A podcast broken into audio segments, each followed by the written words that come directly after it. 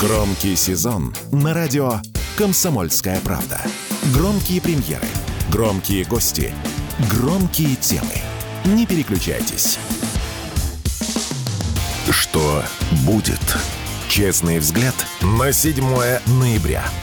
За происходящим наблюдает Иван Панкин. Продолжаем эфир в студии радио «Комсомольская правда» Иван Панкин, телеграм-канал Панкин. Подписывайтесь. Трансляция сегодня в том числе на YouTube. Канал называется «Не Панкин». На всякий случай, чтобы не привлекать внимание санитаров этого видеохостинга, что называется. Рутюб и ВКонтакте, там тоже канал и группа, тоже подписывайтесь на всякий случай, разумеется чтобы быть в курсе. И если вы хотите, любите больше слушать, а не смотреть, то есть любите ушами, то, пожалуйста, подкаст-платформы, сайт radiokp.ru, там есть все необходимые вами любимые подкасты, кнопка «Прямой эфир» в частности, и агрегатор вам посоветую, подкаст.ру он называется. Но у меня долгожданный гость Дмитрий Евстафьев, политолог, кандидат политических наук. Дмитрий Геннадьевич, я вас приветствую. Здравствуйте. Здравствуйте, здравствуйте. Дмитрий Геннадьевич, э, про создание нового альянса вместо НАТО обязательно поговорим, но для начала я понимаю, что вы не, не очень любите вот это вот политическое украинство обсуждать, тем не менее крайне любопытно с точки зрения политологии. С чем связан, как вы думаете, вот этот ход Зеленского? Сначала он вроде как объявляет о том, что выборы будут, и он баллотируется, а, и буквально суток не проходит, он э, публично объявляет о том, что э, выборов не будет. Выборы, выборы, кандидаты ну, а сами знаете, как эта песня дальше звучит. Да, да. Вообще, вообще я терпеть не могу обсуждать значит, политическое украинство, потому что это из области психиатрии, а я все-таки историк и политолог. Но в данном случае, конечно, Зеленский это такой, знаете, э, политико-психиатрический манипулятор. Почему? Потому что, конечно, на него давят э, американцы, которые, э, для которых он становится абсолютно токсичной фигурой. Они, главное, знаете, что интересно, Иван, они уже не скрывают э, Обычно они скрывают, что они от кого-то хотят избавиться. А сейчас уже, видимо, деградация у них в элите нашла до того, что они не скрывают, что вот что им бы очень было бы хорошо, чтобы Зеленский куда-то делся. Лучше бы, если его грохнули мы, так сказать, он героически бы погиб бы, его светлый образ бы дальше бы гнал э, вот эти десятки и даже уже сотни тысяч украинцев на гибель, да, но, в принципе, они, я думаю, дозревают до того, чтобы его грохнуть самим. Вот. Но э, он это понимает не надо думать, что он, так сказать, в своем угаре не понимает своего положения. Но я вам так скажу, что э, вот его вот этот кульбит, э, хотя я стараюсь не следить за украинской политикой, но он меня заинтересовал. И гипотез у меня две. Э, и вторая гипотеза, значит, э, связана исключительно с значит, вчерашним вечерним эпизодом с распаковыванием гранаты помощником Залужного. Это замечательный эпизод. Я думаю, таких гранат сейчас в Киеве будет распаковываться несколько штук на дню. 25 да. числа, извините, пожалуйста, что вклин, 25 января, день рождения у самого Зеленского кстати. Просто. Да, э, я думаю, что он тоже что-нибудь. Вот как раз где-то в этом районе он тоже может что-то распаковать. Так вот, первая, значит, первая гипотеза. Он получил сигнал о том, что некие силы в американской администрации готовы его поддержать. Самая простая вообще гипотеза, Иван, что его, ну, собственно, э, как и практически во все времена, когда э, его власть колебалась, его поддержали бы англичане. Это самое простое, это лежит на поверхности. Но я думаю, что англичан сейчас мало для того, чтобы спасать Зеленского. Кто-то ему мигнул из США, что вот прямо сейчас его убивать не будут. И еще можно поторговаться. Да, поторговаться о чем? О том, что он не героически погибнет, а уедет куда-нибудь писать мемуары, как он создал, ну, я другой термин употребил, э, незалежную Украину. Вот он начинает торговаться. Это первая, так сказать, у меня гипотеза. Вторая гипотеза. да, она очень простая, что он действительно решил пойти до конца. Вот эта вот вторая гипотеза, она как раз на гранате и базируется. А Потому... что значит пойти до конца? Ну что, он э, решил, так сказать, не прогибаться под изменчивый мир американской политики. И ждать, и вот здесь вторая часть очень важна, Иван, и ждать, что этот мир прогнется под него. Да? Вот он решил высидеть, вот сейчас настроение у американцев, и оно понятное, оно абсолютно рациональное, да, что вот им сейчас только Зеленского не хватает. У них есть, значит, э, Хамас, у них есть Натаньяху, у них есть Си Цзиньпин, у них есть Иран, у них есть все. И вот только Зеленского им сейчас не хватает. Давайте пойдем на какие-то шаги. Собственно, что, если про, внимательно прочитать статью Залужного, что говорит Залужный? Вот я сейчас выключу политолога и включу специалиста по локальным конфликтам. Да? Он же говорит там элементарную вещь. Да? Он говорит, ребята, наше спасение только в том, чтобы этот конфликт перешел в позиционную, вот тупо позиционную фазу. Это единственный шанс нам уцелеть, да, и тогда мы готовы на замораживание. Вот такие все пироги. Так? Это единственный шанс, э, шанс Украины уцелеть. Да? Но это означает, что Зеленскому хана. В этой фазе Зеленский – это человек прорывов, наступлений, как угодно это назовите. Но для Зеленского это полная хана.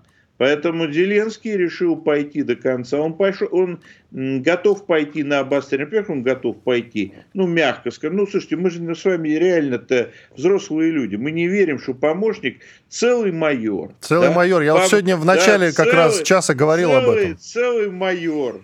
Да? Не умеет обращаться Пом... с боеприпасами. Помощник помощник главкома решил посмотреть, что внутри у гранаты. О, да, такой пацан 9 лет, вот это в деревнях, вот такой, еще я когда молодой был, еще э, эхо войны было довольно большое, но, в общем, это в деревнях так регулярно происходило. Так э, дети смотрели, что внутри у гранаты, у снаряда, там, периодически даже в газетах это печатают. Ну, это целый майор, да, Поэтому пошел на обострение внутри, пошел фактически на террористический акт в отношении своего человека, не в отношении какого-то пророссийски настроенного, не на террористические акты в отношении каких-то там людей. Кстати говоря, так и знаете еще, Иван, запятую поставлю с утра, такие мысли хаотические, но они, что называется, не самые глупые. А кто бы мог такой теракт осуществить? Ну кто, ну кто на Украине мог такой теракт осуществить? Но это же явно, явно ведомство либо СБУ, либо, так сказать, э, э Гур. господин Буда. Гур. Да, либо, либо Буда. Разведчики. Значит, угу. Да, значит, за Зеленским остается некая политическая сила. Значит, Зеленский идет на обострение внутри. Зеленский последний. Посмотрите, что происходит на линии фронта. Посмотрите, как э, интенсифицировались обстрелы. Он обстреливает Крым, как в последний день. Он идет на обострение на фронте, он идет на обострение по использованию, видимо, ну, просто он уже не копит про запас то, что ему поставляют американцы. Он использует дальнобойное оружие здесь сейчас. Вот это означает, он пойдет до конца. Вот это вторая гипотеза. Выбирайте любую либо, что называется, профессор, либо он выторговывает себе профессора, ну, какого-нибудь приличного университета третьего ряда, какой-нибудь Южный Теннесси, Северная Миннесота, там, я не знаю, да, либо он реально решил пойти до конца раз, так, и попытаться не прогнуться, ожидая, что в Соединенных Штатах опять изменится концепция. И я скажу, что и под вторым, э, как бы, э, и под вторым э, вариантом тоже есть, тоже есть рациональное зерно. Понимаете, Иван, мы все вот сравниваем, и я тоже это делаю, и это правильное сравнение Зеленского с южно-вьетнамским диктатором Диемом, да, которого американцы грохнули в свое время. Да, ну, при участии американцев грохнули его, конечно, южно-вьетнамские патриоты, которые считали, что он может помириться с э, Северным Вьетнамом. И так его тихонечко, значит, э, вместе с братом и всеми ближними изничтожили. Но Соединенные Штаты, это мягко скажем, не те, которые были в 1962 году. И ЦРУшники не те, не те вот эти вот фаршмачники, которые там деревнями народ вырезали. Да и, в общем, Украина нынешняя, это не Южный Вьетнам ни разу. И американцы не имеют там того контроля монопольного, который имели над армией Южного Вьетнама. Поэтому, в принципе, обе гипотезы по поводу жизни и смерти – Владимира Зеленского, они, в общем, правомерны, на мой взгляд. Но, опять же говорю, я не спец, Иван. Знаете, я... Но, тем не менее, мнение очень интересно. У нас 50 секунд. Коротко, выборы-то состоятся, как вы считаете, все-таки в итоге? Зеленским или без? Потому что, ну, мы видим же, что он сегодня говорит одно, завтра другое. Может быть, через неделю ситуация изменится. Он скажет, нет, вы знаете, все-таки выборы состоятся. Да, да, да, а через еще неделю они опять могут не состояться, а через месяц он в них не будет принимать участие. Так, будут или нет? Как вы считаете? Не знаю, не, не знаю. Ну Я ну, не специалист-психиатр. Паузу давайте сделаем. Иван Панкин и Дмитрий Евстафьев, политолог, кандидат политических наук. Я напоминаю, трансляции в YouTube в ВКонтакте и в Рутюбе, разумеется, и сайт radiokp.ru, там кнопка «Прямой эфир», тоже можете слушать, пожалуйста, агрегатор подкаст.ру. Все, отдыхаем две минуты, после этого продолжим. Радио «Комсомольская правда». Срочно о важном. Что будет? Честный взгляд на 7 ноября. За происходящим наблюдает Иван Панкин. Вместе со мной наблюдает Дмитрий Евстафьев, политолог, кандидат политических наук. Дмитрий Геннадьевич, давайте продолжим, уже на более глобальные будем темы говорить. Так, вы недавно предсказывали как раз, э, что выход из зоны ответственности приведет к краху НАТО. И вот любопытный момент. Будет создан э, какой-то еще альянс. Давненько уже ходят разговоры о том, что Японию и Южную Корею бы, например, да, вот этот азиатский регион как-то объединить бы в какой-то блок, потому что к НАТО их присоединять не хотят. Есть также еще АУКУС, так называемый, который состоит из трех членов. Это Австралия, сейчас скажу, Великобритания и США. Вот. И я так понимаю, в азиатском регионе будет еще какой-то блок, судя по всему. То есть уже как бы три напрашивается.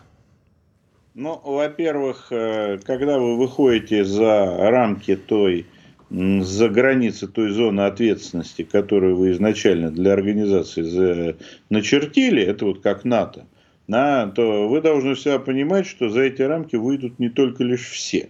Собственно, как с НАТО и получилось. Но обращу ваше внимание, а, на то, э, так сказать, очень интересную ситуацию. Смотрите, в Афганистане НАТО было. Уж давайте не обсуждать, как оно там воевало, и насколько оно там плелось в хвосте Великобритании и Соединенных Штатов. Но НАТО как НАТО, именно как командно-штабные структуры, как логистика НАТО, оно в Афганистане было.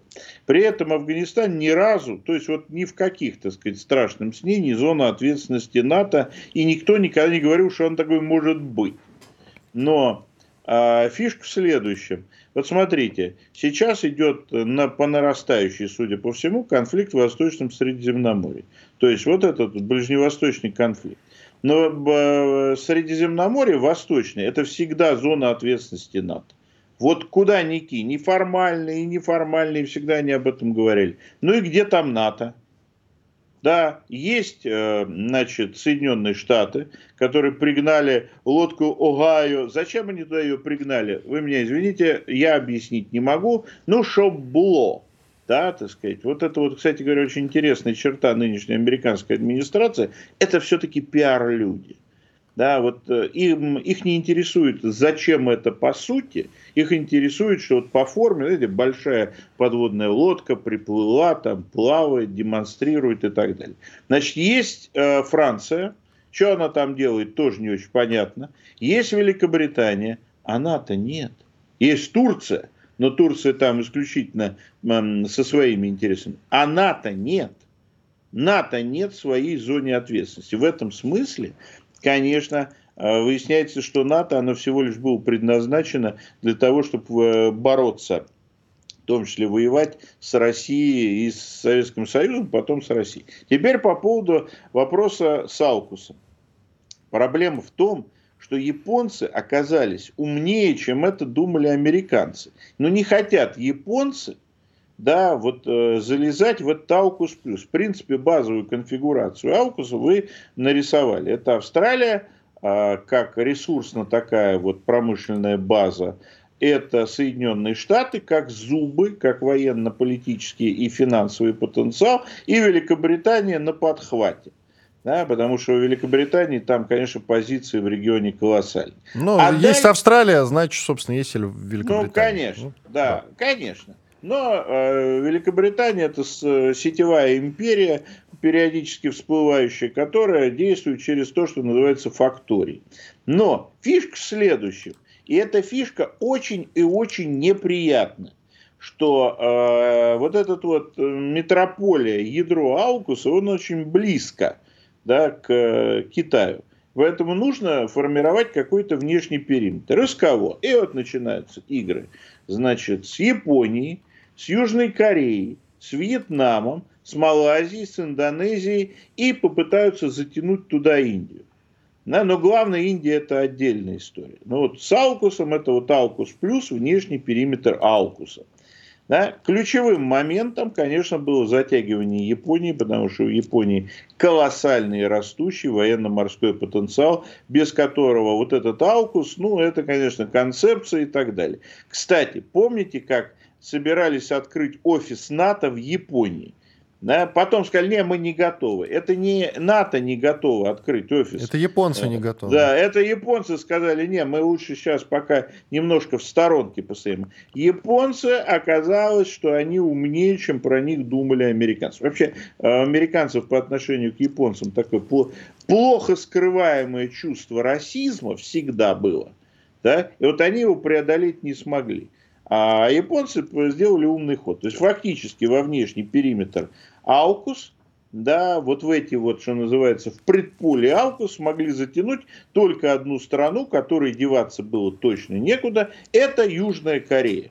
Да? Ну, куда ей деваться? Там у них президент играет то на гитаре, то на банджо. И вообще, как бы это все, Южная Корея с точки зрения геополитики, она начинает представлять довольно унылую картину, особенно на фоне э, э, Корейской Народно-Демократической Республики. Кто бы мог подумать?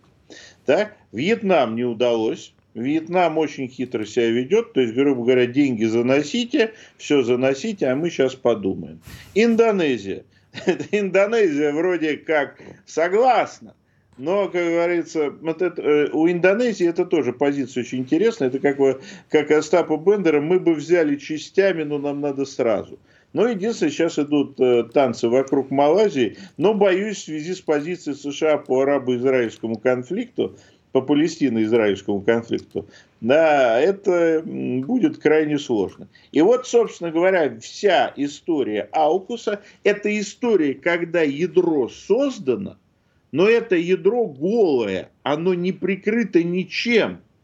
Ведь э, сила НАТО была в том, что она была прикрыта со всех сторон, и с южного фланга, да, и с северного фланга, так называемыми нейтралами, еще когда Швеции там, э, и Финляндии, которые все равно создавали некую буферную зону, да? И плюс этими нашими странами народной демократии, которые, в общем, такие союзнички, как выяснилось, были так себе сильно на троечку. А вот Аукус создали ядро, да, оно мощное, да, потенциально это действительно, Иван, соглашусь, это военный блок.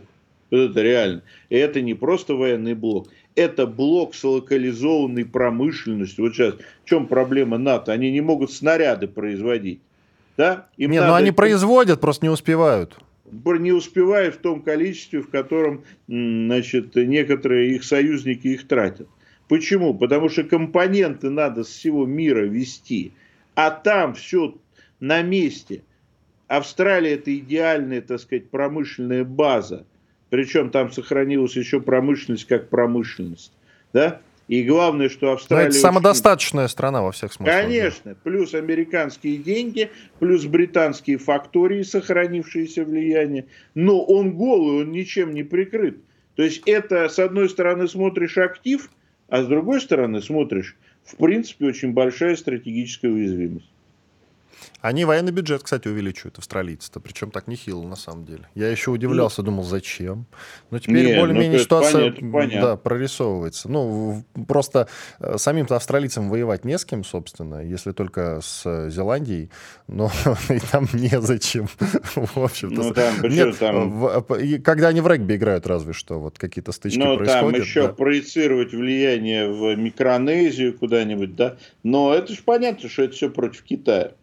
Хорошо, но вот вы говорите о том, что, возможно, будет некий крах НАТО, при этом... Я этого не говорил. Подождите, выход НАТО... из зоны ответственности приведет к краху НАТО. Нет, выход из зоны ответственности приведет к кризису. НАТО он уже привел. Рано или поздно попытка затянуть НАТО какой-нибудь вооруженный конфликт выяснится. Я как человек, который работал в этом самом НАТО, не в российском представительстве в НАТО, а непосредственно в НАТО. Организация бюрократическая... В Брюсселе? Расскажите. В Брюсселе. Ух ты. Но в одной, в одной из э, политических структур НАТО я там, что называется, но все нормально. Я как это...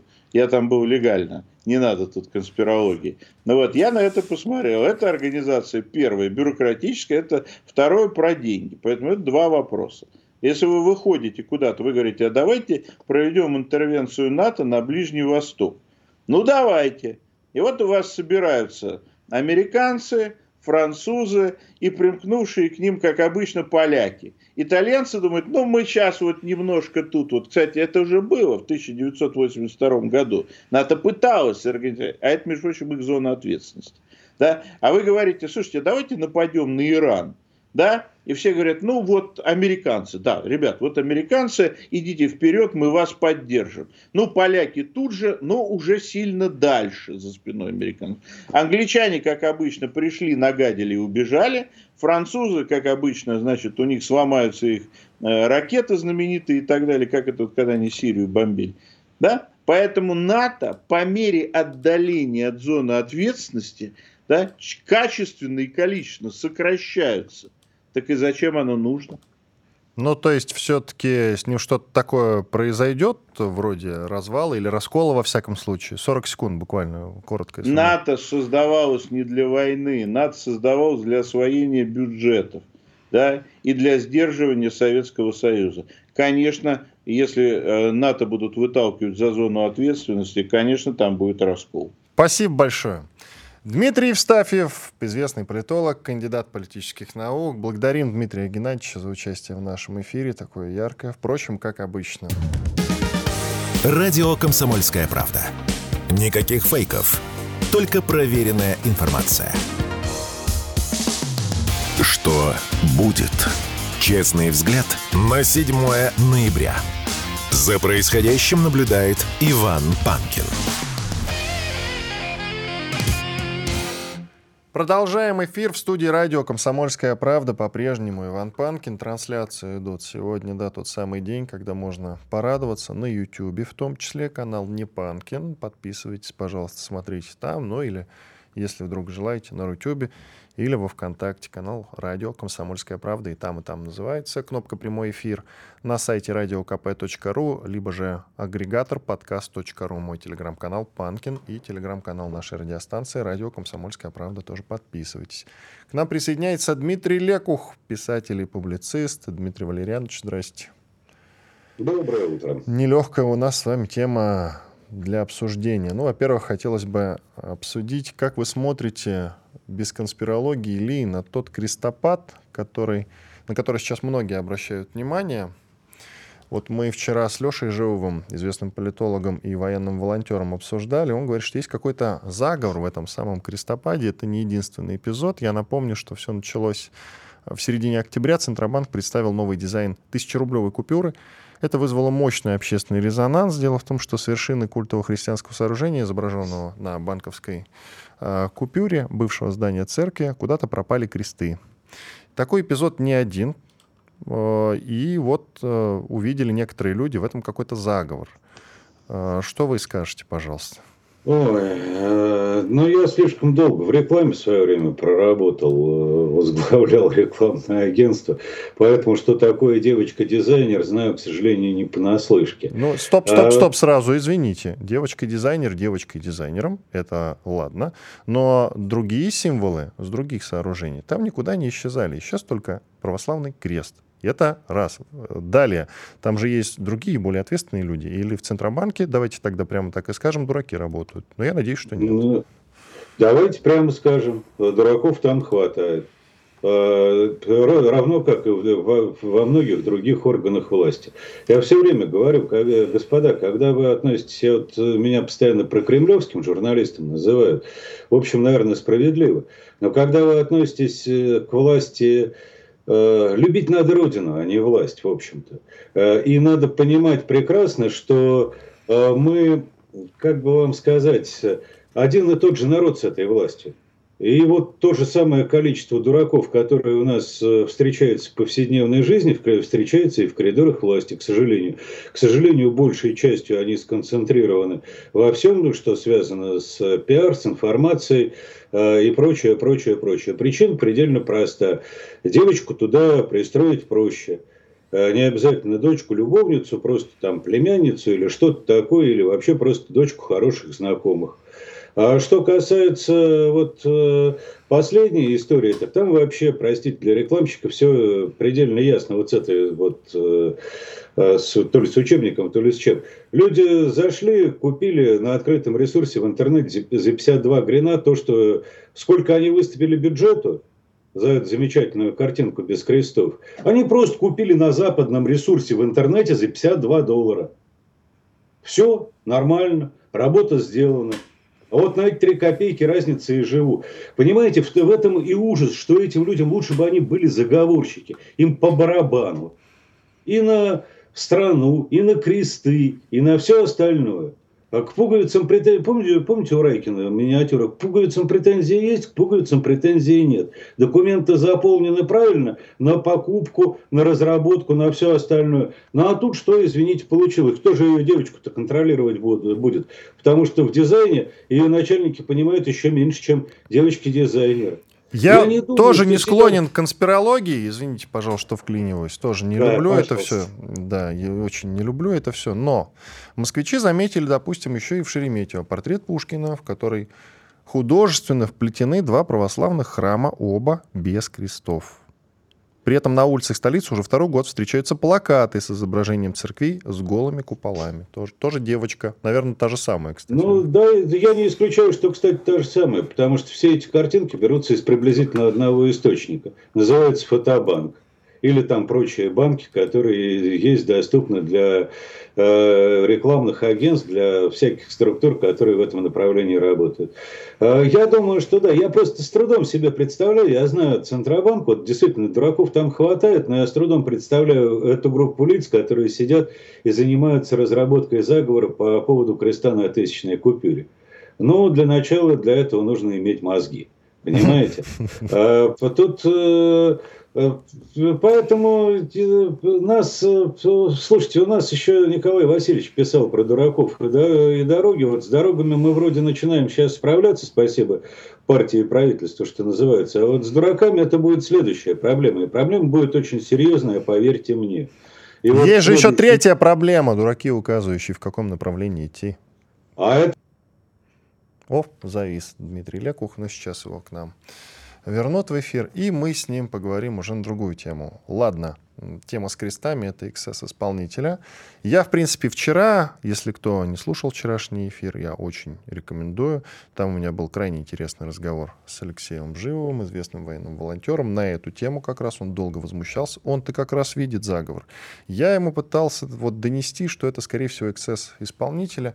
И вот товарищ Лекух подтверждает мою версию, что это просто отдельно взятый человек, который где-то купил э, вот эту в каком-то фотобанке, э, купил, значит, эту фоточку и тупо ее туда, значит, вставил. Я, правда, был мнения, что купюрами занимаются, ну, скажем так, толковые дизайнеры. Но выясняется, что нет, обычные рядовые, может быть, даже и студенты какие-нибудь. Это не может не расстраивать, это не может не печалить.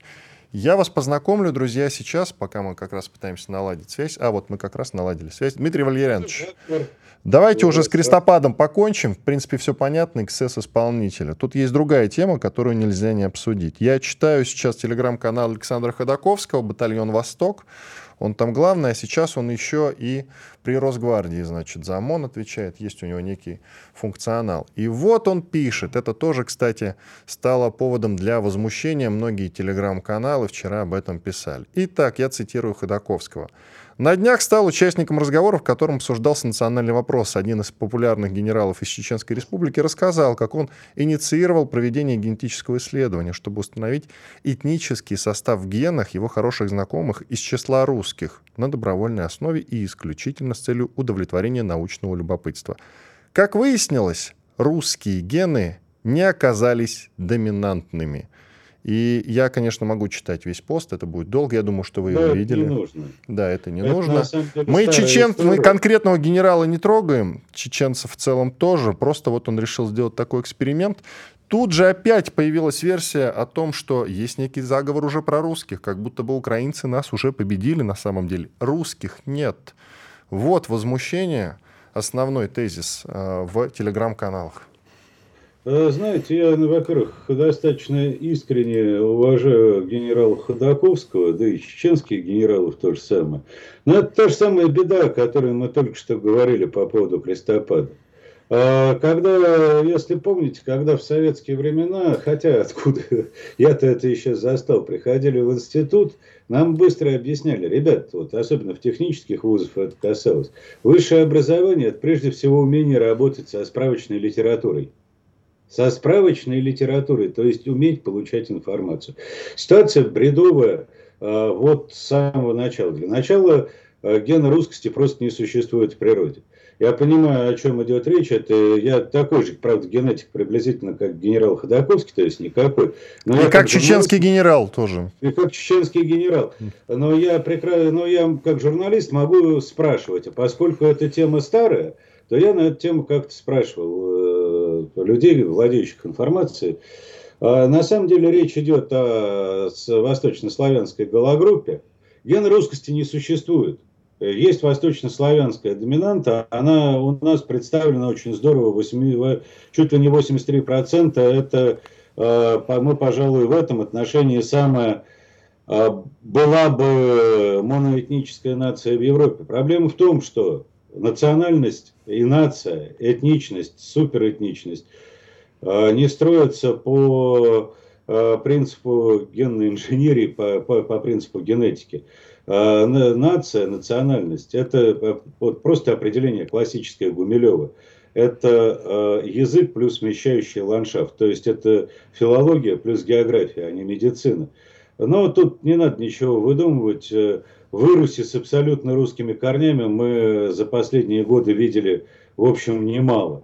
Назвать этих людей русскими, несмотря на наличие э, генов любых. А, Да и вообще, если так тут посмотреть, давайте говорить откровенно, любой там, прошу прощения, негритенок, дитя фестиваля, рожденный в каком-нибудь городе Верхняя Пышма Свердловской области, условно говоря, а, и воспитанный э, вот в нашей совсем средней школе, рядом с нами, играющий в футбол, ближе нам куда ментально, э, чем э, любой чистокровный русак, рожденный и выросший даже в патриотической по отношению к России семье в Сан-Франциско. Тут принцип простой. Я все время Только писал коротко, очень- пожалуйста, Дмитрий Валерьянович, у нас совсем скоро Очень перерыв. коротко. Кто по национальности Маугли? Хороший вопрос, кстати говоря. Да, обычно отвечают индиец, индус. Маугли по национальности волк. Э, Базовые навыки, в том числе национальные, э, закладываются до 5 лет. Дело в том, что известен случай, в Казахстане поймали такого Маугли где-то в возрасте 18 лет. Э, К 20 он освоил, пребывая в дурке, естественно, он умер. Э, Освоил порядка 150 слов человеческого языка, как хорошая немецкая овчарка. Еще раз, это закладывается в определенном Давайте возрасте. паузу сделаем, оставайтесь с нами. После перерыва еще продолжим. Дмитрий Лекух, писатель и публицист. Громкий сезон на радио «Комсомольская правда». Громкие премьеры, громкие гости, громкие темы. Что будет? Честный взгляд на 7 ноября. За происходящим наблюдает Иван Панкин.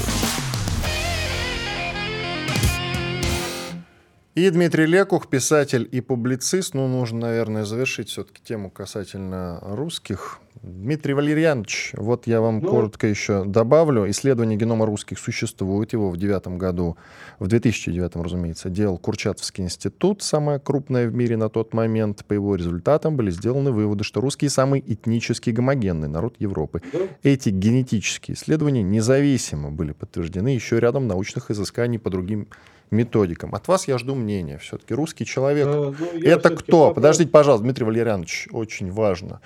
Русский — это все-таки кто, если сможете сформулировать? Вот американец вам скажет, это любой, у кого есть паспорт Соединенных Штатов Америки. Любой человек из любой точки мира. А в силу того, что у нас многонациональное, многоконфессиональное государство, у нас получается то же самое. Русский — это тот, у кого есть паспорт Российской Федерации. Или все-таки нет? Не, со, не совсем так и в Америке у нас.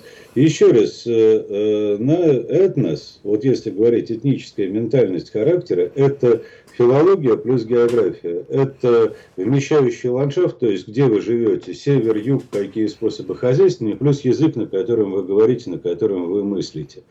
И, соответственно, который определяет ваш строй сознания. Дело в том, что вот мы, например, тех же китайцев называем китайцами, а я вам скажу, знаете, почему, например, китайцы не отказываются от э, иероглифов? Э, предельно просто. Китаец с севера, китаец с юга не понимает в устной речи. А вот это у них скрепа. Письменная, письменная речь за счет иероглифов, они понимают. Это тоже полиэтническое государство. В этом нет ничего плохого, но они при этом все китайцы для, и для, для нас, и для всех. Точно так же мы действительно все русские, но если, вот, например, те чеченские генералы, несмотря какие бы они там глупости не говорили, они, поскольку мыслят на русском языке, воюют за Россию, они русские. Э, понимаете, это же нормально. Вот я ненавидел никогда э, все время вот это вот дорогие россияне от нашего Бориса Свет Николаевича, царствие ему небесное, или не знаю там что на сковородке, это не мне решать. А, но, например, я абсолютно нормально воспринимаю понятие русский якут, русский еврей, русский чеченец. Для меня тот же Рамзан Кадыров русский чеченец. Ну, это нормально, понимаете.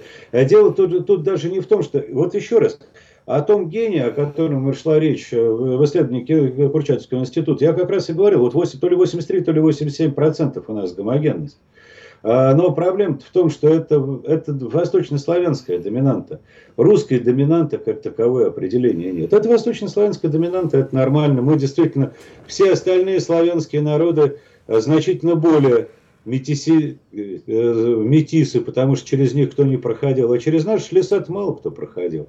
Поэтому мы и почище. Это несмотря на всю многонациональность. Но опять-таки, вот, э, к, собственно говоря, к э, политической национальности, скажем так, к идеологической национальной нации, это не имеет вообще никакого отношения. Спасибо Мы большое. С вами ну, Спасибо. Дмитрий Лекух, писатель и публицист. Благодарим за участие. Отбивочку, пожалуйста, коллеги что будет. Ну, просто так нельзя пройти мимо замечательной совершенно новости, которая пришла к нам, опять-таки, из Украины. Я еще и хорошее тоже расскажу вам, друзья. Но вот эту, когда я сказал, кстати, замечательную, я имел в виду все-таки в кавычках. А, бывший народный депутат Украины по фамилии Фарион. Многие из вас ее слышали. Ирина Фарион, народный депутат Украины, в очередной раз засветилась э, в русофобском скандале, причем довольно странном, свойственном только, наверное, Украине. Только на Украине может произойти подобное. Итак, друзья, слушайте внимательно. Бойцы нацбатальона Азов, признан в России запрещенным и экстремистским, вот они, если говорят на русском, а они многие говорят на русском, являются сбродом, так и заявила госпожа Фарион. То есть люди, которые в национальных, вдумайтесь только в это, батальонах сражаются за интересы, мы хоть этого и не понимаем, но тем не менее, ее страны, Ирина Фарион, вот они сброд, если они говорят на русском языке. Все исключительно должны говорить строго на украинской мове. И никак иначе. Тут э, в, скажем так, э, в подтверждение, неподтверждение, либо в стык идут несколько других историй. На одном из YouTube-каналов украинских появилось интервью с бойцом ВСУ. Он был в Балаклаве, лицо он скрывал. Вопрос от ведущей, а она на украинском задавала ему этот самый вопрос. Как вообще реально в нашей армии с языком на каком вы общаетесь? Ну, серьезно только, пожалуйста, скажите. И он на чистом русском ей отвечает, что вот смотрите, я, конечно, не был на всей линии фронта, но там, где я был, ситуация следующая. Там, грубо говоря, 10%, 5-10% говорят на каком-то страшном лютом суржике, еще 5-10% говорят на хорошем украинском языке, все остальные на русском исключительно. И, как мы видим, в национальных батальонах типа Азова, который запрещен в России, не устану это повторять, тоже говорят на русском языке. Все остальное на зло русским, собственно, когда в плен берут. Вот на зло могут говорить на украинском, и то на ломаном, исключительно на ломаном. Есть еще одна любопытная история. Одна девушка призналась в другом уже YouTube-канале. Это произошло в украинском, разумеется, Сказала следующее, не буду больше донатить нашей армии. Ну, то есть перечислять денежки-то на счет. А почему не буду? Тут недавно она работает в баре официанткой. Говорит, приходит один воин из ВСУ и на русском требует, чтобы я ему, значит, наливала и наливала бесплатно. Потом еще и по морде мне съездил. Такие вот люди. Конечно, не хотелось бы чтобы такие люди говорили на русском. Пусть лучше говорят на украинском на самом деле. А потом, ну, сами разучат его. Отбивку дайте, пожалуйста. Что будет? А теперь, как я вам и обещал, о хорошем поговорим. О хорошем следующее. Спикер Совета Федерации Валентин Матвиенко заявил о необходимости принять в России закон о счастье. Да, серьезно и создать соответствующее министерство. Не надо, пожалуйста, сейчас э, вспоминать старую шутку про звук пилы. Мы слышим, что где-то рядышком идет распил. Нет, ни в коем случае. Валентин Матвиенко ничего просто так не говорит. Это серьезный человек, очень серьезный политик. И если она уж задалась такой целью. Я, правда, не знаю, это пока просто слова или уже цель. Если цель, то хорошо, значит, у нас появится Министерство счастья. Хотя бы когда о нем будут вслух вам говорить там по телевизору, это уже вызовет у вас улыбку. А смех, как мы знаем, так или иначе, каким бы он ни был, злорадным даже, смех продлевает жизнь. Так что это прекрасно, друзья. Цитата следующая. Немедленно принять закон о всеобщем, о всеобщем счастье. Я мечтаю и даже предлагала Давайте мы создадим в России Министерство счастья, сказал Матвиенко, отвечая на вопрос о том, какой закон в стране нужно принять прямо сейчас. Эх, друзья, я надеюсь, что это все-таки не ирония. Я надеюсь, что все-таки она всерьез, и, может быть, действительно у нее есть такой план. Да пусть создадут Министерство счастья. В нашем-то российском обществе, в котором, к сожалению, зреет огромное недоверие друг к другу, а уровень недоверия друг к другу, простите за повторение, у нас огромен и очень высок. Мы на самом деле почему-то так сложилось страшно друг друга не любим, опасаемся. Это страна интровертов, нам срочно нужно что-то в себе менять. Да пусть создадут вот это вот министерство. Если оно чем-то поможет, хоть немножко, то это прекрасно. Причем вот эти настроения, они же начались-то не после там, специальной военной операции, в силу понятных причин, это огромная трагедия. Нет, это же было до этого. Мы страшно не любим, когда там на улице кто-то подходит начинает задавать какие-то вопросы. Мы очень мало общаемся с посторонними и с незнакомыми людьми.